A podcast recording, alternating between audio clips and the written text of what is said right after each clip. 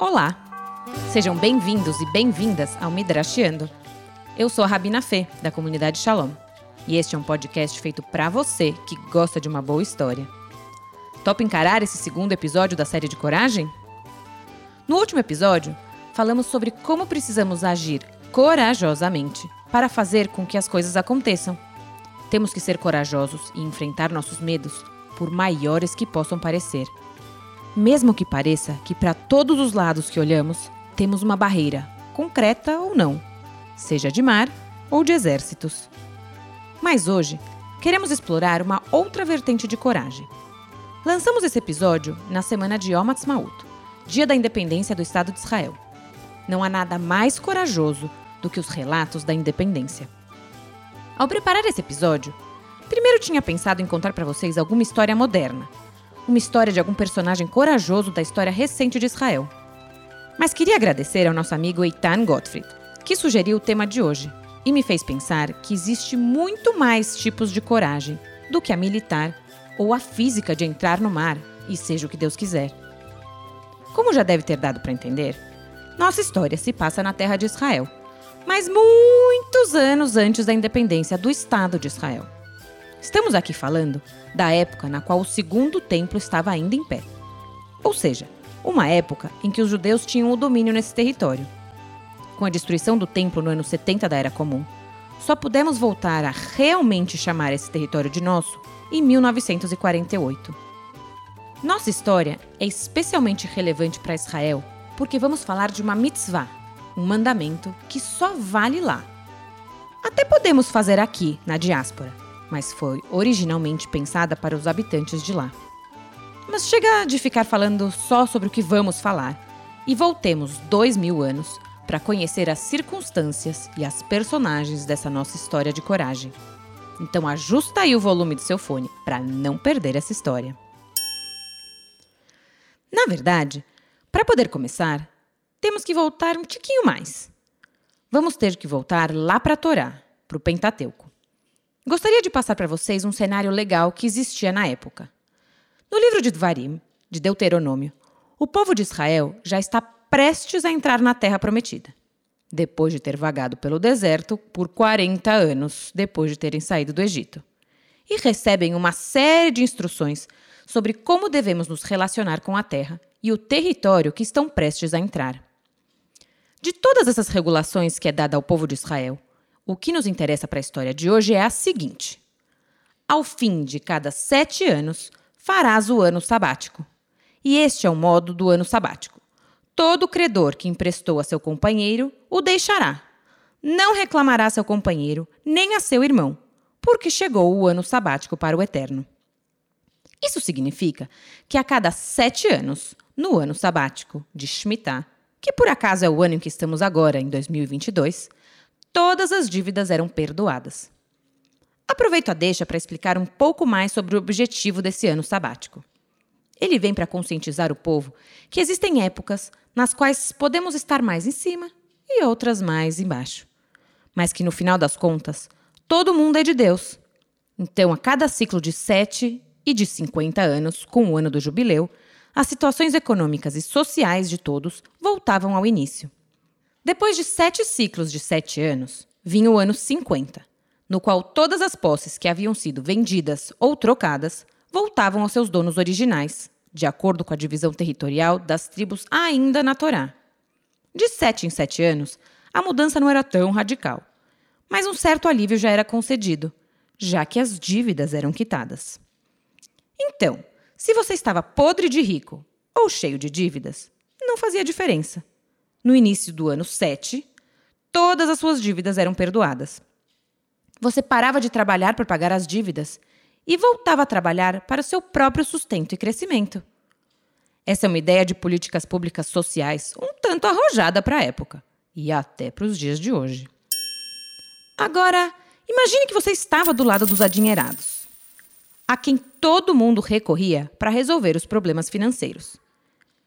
Emprestar qualquer valor monetário no ano 1 pode até ser fácil. Não vai fazer tanta diferença para você, já que o devedor teria até sete anos para devolver o dinheiro emprestado. Porém, se estivermos negociando um empréstimo durante o ano 6, talvez a conta seja um pouco diferente. Sabendo que estamos muito perto do ano do perdão das dívidas, será que você, sabendo das regras aplicáveis às dívidas no ano 7, teria um bom coração e emprestaria? Mesmo tendo certeza quase absoluta que não veria a cor do dinheiro de volta? Será que todos teriam esse excelente coração? O texto ajuda a entender esse contexto e estabelece: se no meio de ti houver uma pessoa com necessidades entre teus irmãos, não endurecerás teu coração e não fecharás tua mão a teu irmão, mas lhe abrirás a tua mão e lhe emprestarás o suficiente para o que lhe faltar. Não se trata necessariamente de bom coração, mas de obrigação. A Torá nos diz que precisamos emprestar o suficiente para que o nosso próximo possa superar os seus desafios econômicos. Ou seja, será que temos de verdade a opção de emprestar ou não? A Torá manda emprestar e fim de papo, independente do ano em que estamos. Mas o mundo não é tão utópico assim. É nesse contexto que entra em cena o nosso corajoso sábio Hillel Azaken. Hillel, o ancião. Mais conhecido só como Hillel mesmo.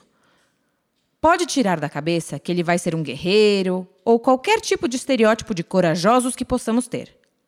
Ele era nada mais, nada menos que um sábio, do final do primeiro século da Era Comum. Palavras que costumam descrevê-lo são humildade, paciência e sabedoria. Sua sabedoria vinha sempre acompanhada de um senso de justiça e simplicidade se tornando um modelo de conduta para as gerações seguintes. Não é à toa que estamos trazendo ele aqui. Tinha um senso ético bastante apurado e o aplicava muito à religião judaica. Apesar de não termos muitas leis ligadas diretamente ao seu nome, ele teve muitos discípulos e também uma geração de estudiosos que se chamou Beit Hillel, os descendentes da casa de estudo de Hillel. E esse sim tem vários registros de suas decisões legais. Mas ele é especialmente lembrado por dois decretos, chamados de Takanot, ambos em termos de lei civil e econômica. E é aqui que a nossa história realmente começa. Voltando para o nosso contexto jurídico de perdão das dívidas durante o ano sabático ou ano de Shemitah, talvez não precisasse ser o grande Hillel para perceber que o mundo não é tão utópico e justo assim. Não é difícil imaginar que os credores ficassem com medo de emprestar dinheiro no finalzinho desse período de sete anos. Escutemos as palavras de Maimônides, filósofo e médico espanhol do século XIII. Quando Hillel Hazaken viu que as pessoas não estavam mais emprestando uns aos outros e transgredindo o que está escrito na Torá, guarda-te de que não haja coisa perversa em seu coração, nem digas, aproxima-se o sétimo ano, de modo que sejas mau para com teu irmão necessitado. Ele ordenou o prosbul, no qual um empréstimo é garantido e não cancelado. Pronto! Eis nosso ato heróico. Tudo bem, Concordo com você se você achou que não teve nada demais em ditar um decreto que corrigiu uma situação econômica que estava se tornando insustentável. Ah, só para garantir que entendamos a magnitude do nosso ato, já começa pelo nome. Prosbul vem do grego, que quer dizer entregar, passar o bastão. Então, voltemos a entender por que o nosso ato heróico é de fato heróico e merece um episódio no nosso bloco de coragem. Para isso, precisamos lembrar de onde vem a lei original que Hillel estava mudando da Torá. Na época de nossas histórias, as leis explícitas da Torá não tinham nenhuma possibilidade de ser alteradas. Vimos aqui os trechos de onde sai essa lei. Existem outros trechos e outras leis que estão muito mais abertas à interpretação do que essa. Entretanto, nossa lei aqui é bem direta, sem muita margem para ir de um lado para o outro. Então, se prestarmos bem atenção, veremos que o povo estava transgredindo uma lei da Torá por medo de outra. Transgredindo a obrigação de emprestar por medo do perdão da dívida. E nosso herói cria uma regra que anula uma lei em prol da outra. Anula o perdão das dívidas para garantir a segurança do empréstimo. Quem ele pensa que é para ficar assim mudando as orientações diretas da Torá? Bom, ele era Ilela Zaken e teve coragem para fazer essa mudança tão drástica da lei e da Torá em benefício de uma sociedade que precisava manter a economia funcionando e garantir que os mais necessitados não morressem de fome em um período específico. Parece o mais lógico do mundo, não é mesmo?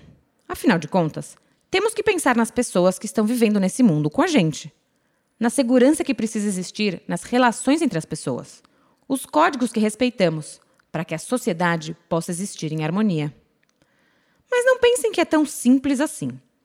Não dá para simplesmente dizer que a lei que está na Torá já não está mais em vigor.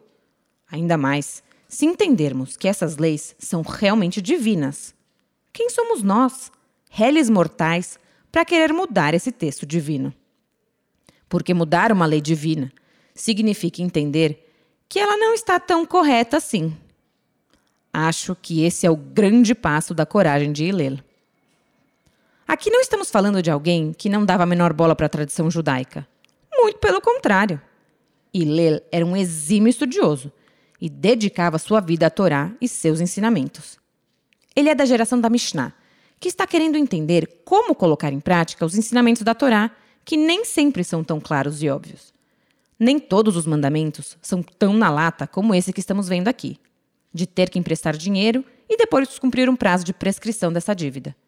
E querer mudar justo esse preceito requer uma dose extra de coragem.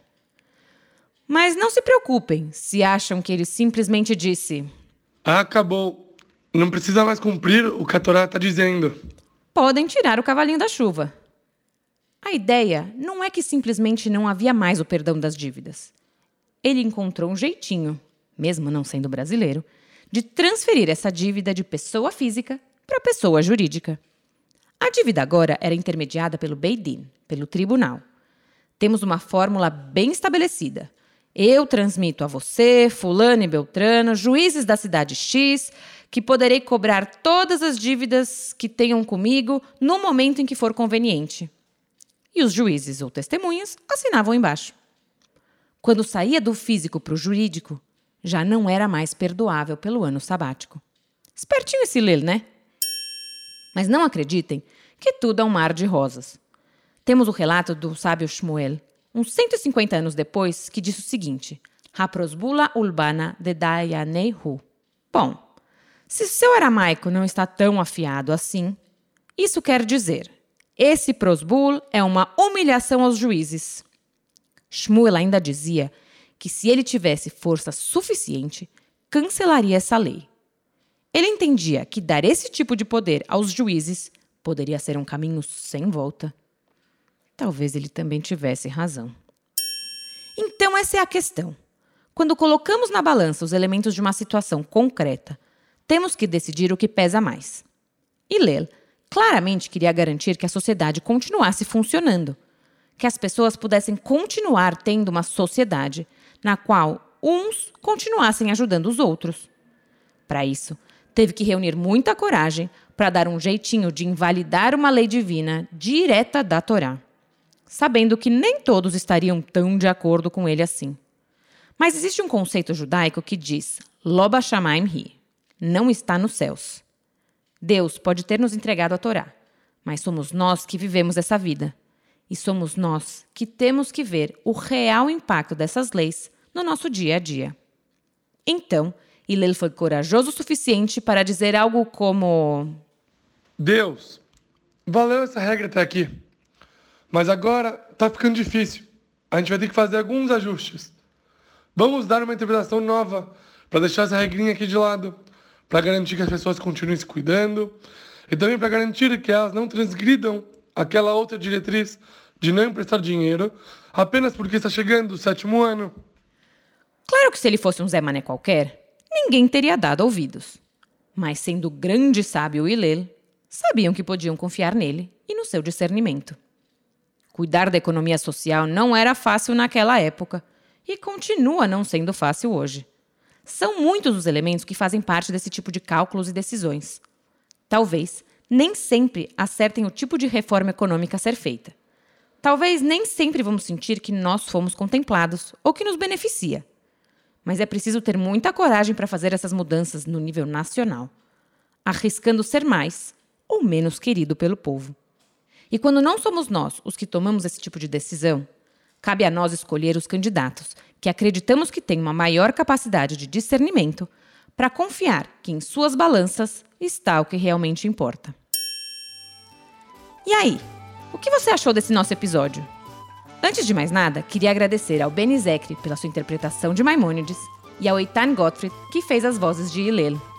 Verdade que hoje não foi exatamente uma história, mas dá pra gente pensar muito sobre esse conceito. E também nos mostra que coragem não é sempre um ato físico. Pode muito bem ser algo totalmente no campo ideológico. Nos deixa pensando se somos corajosos para lutar pelas coisas que acreditamos ser corretas. Concordando ou não, não esqueça de compartilhar o Midrasheando com quem você gosta, para que elas também possam viajar e trazer um pouco mais de coragem e reflexão para a vida delas. Ah, não esquece também de seguir a gente no Instagram e contar pra gente o que vocês estão achando sobre o que estamos contando por aqui. Daqui duas semanas a gente volta com mais uma história de coragem. Hagatz Maut Sameach. Feliz Dia da Independência de Israel. Este é um podcast da comunidade Shalom, com o apoio do Marom Amlat, Massorti Amlat e da Organização Sionista Mundial.